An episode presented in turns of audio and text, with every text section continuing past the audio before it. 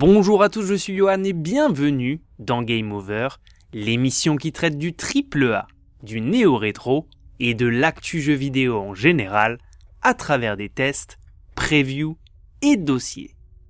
Dans le jeu vidéo, peu de créateurs peuvent se vanter d'avoir une telle aura sur le média. Assurément, Hideo Kojima fait partie de ces hommes. En 35 ans de carrière, le game designer japonais s'est fait un nom chez Konami avec des titres inspirés par le 7ème art tels que Snatcher, Police Notes, mais surtout avec la franchise Metal Gear qui l'a fait rayonner à l'international durant des années.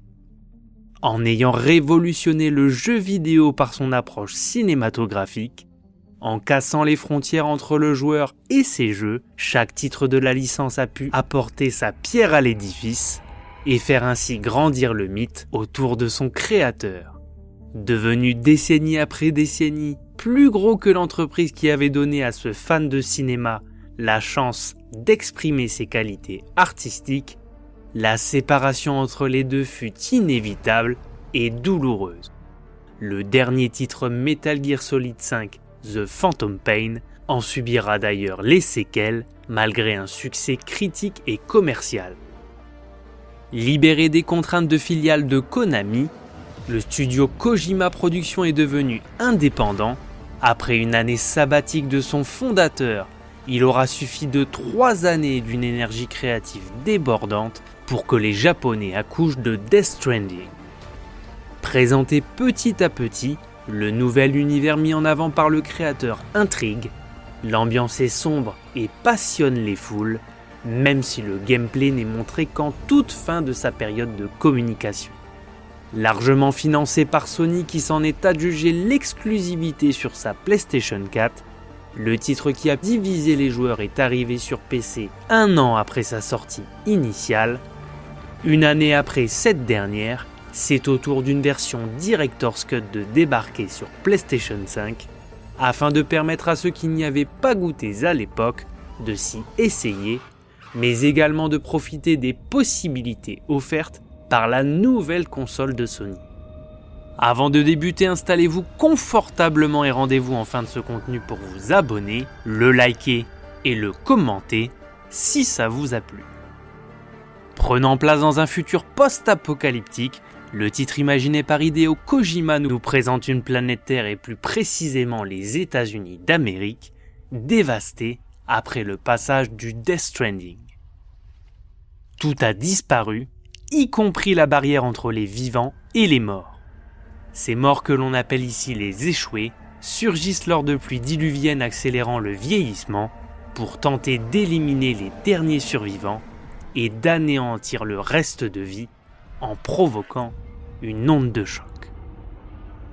Vous incarnez Sam Porter Bridges, un livreur de marchandises essentiel à la réunification de l'Amérique. Suite au décès de sa mère adoptive Bridget Strand, la présidente des États-Unis, il établira le réseau des United Cities of America et devra retrouver sa sœur afin qu'elle puisse en prendre la direction. Durant son périple, Sam devra faire face à Higgs, un humain en mesure de résister à la néantisation et capable de convoquer les échoués.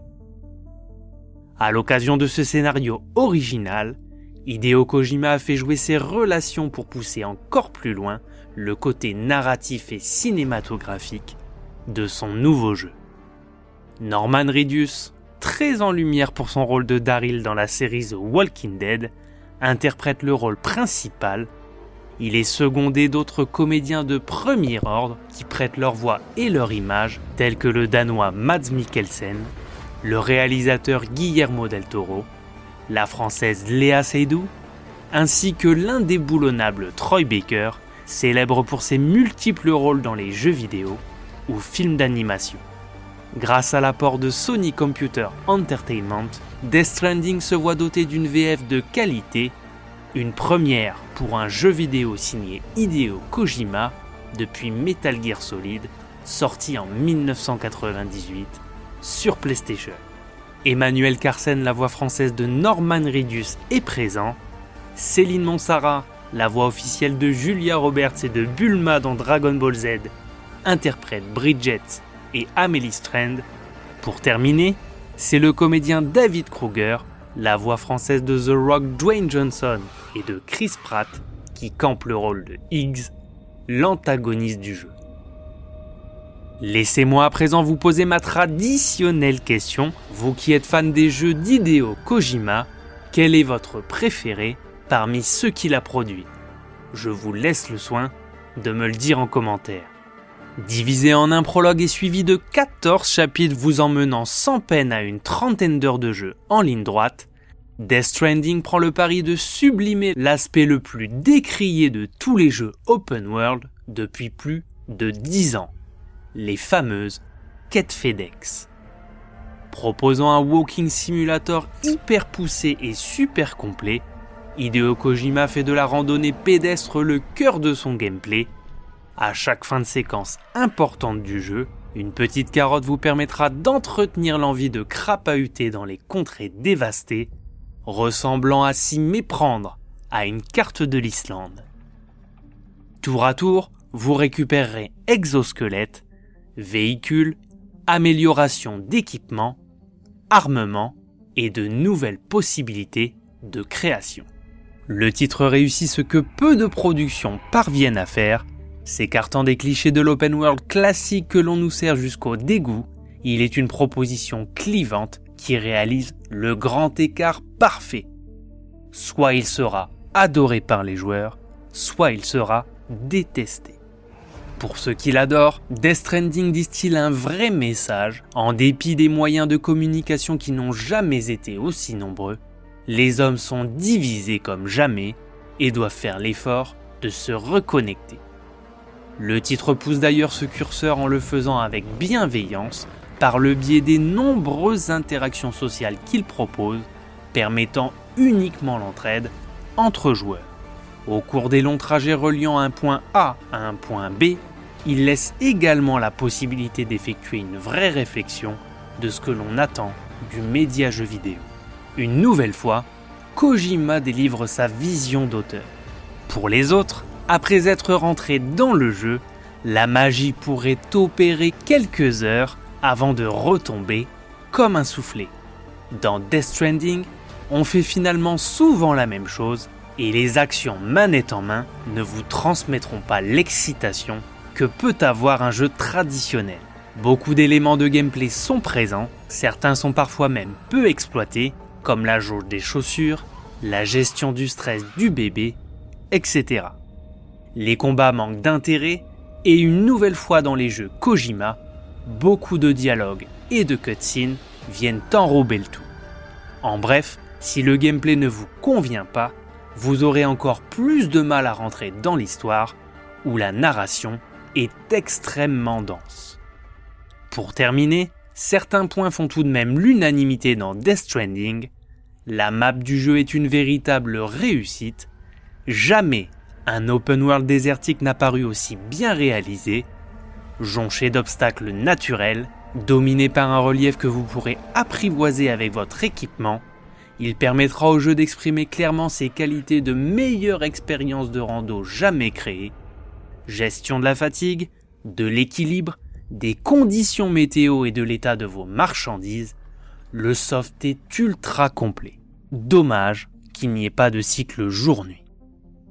Le titre est sans doute la proposition grand public la plus originale de ces dix dernières années, avec une bande-son sublime composée par Ludwig Forcel, dont les accents de Blade Runner seront appréciés par beaucoup.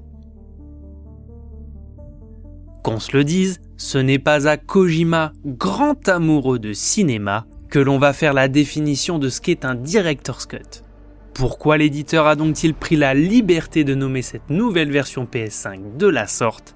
D'un point de vue narratif ou artistique, aucune scène n'a été ajoutée, la vision de l'auteur n'a pas changé et les plans de caméra sont restés les mêmes.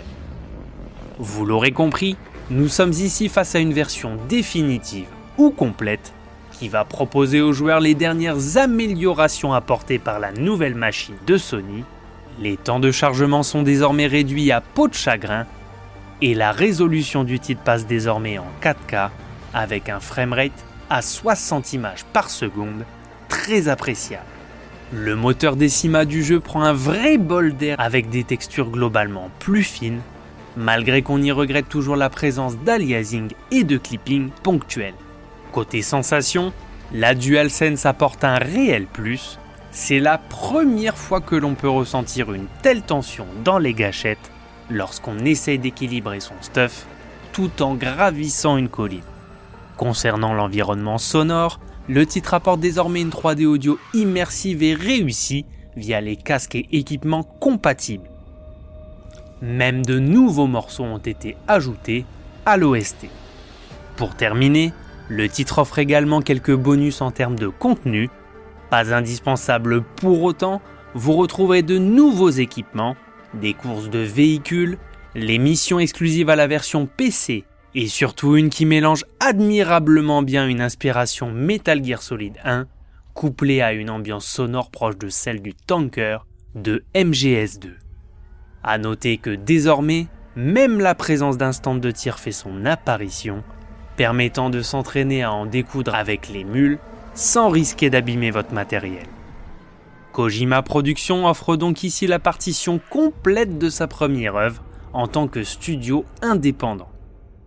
Adossé à Sony Computer Entertainment et ayant travaillé en collaboration avec Guerrilla, Insomniac Games et Sony Ben, le studio en est sorti grandi pour proposer l'une des œuvres vidéoludiques les plus controversées de ces dernières années.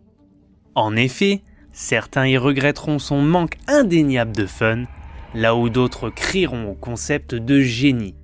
Lors de sa sortie initiale en 2019, Kojima était de retour plus en forme que jamais, avec de nouveaux concepts, des idées fraîches, pas toujours bien exécutées, et certainement un melon un peu plus dégonflé que durant la période Konami. Le game designer a su se remettre en question, imaginer un nouvel univers qui tient la route et le mettre en image grâce à l'aide de son fidèle art director, Yoji Shinkawa. Après presque 20 années de Metal Gear, et en l'espace de 3 ans, c'est une prouesse vidéoludique qui s'est finalement écoulée à 5 millions d'exemplaires au lancement de cette version Director's Cut. Pas mal du tout pour un titre aussi clivant que tout amateur de jeux vidéo se doit d'essayer au moins une fois. Voilà, c'était Game Over. N'hésitez pas à vous abonner, à commenter et à liker ce contenu si vous l'avez apprécié. On se retrouve très prochainement pour une nouvelle émission. A plus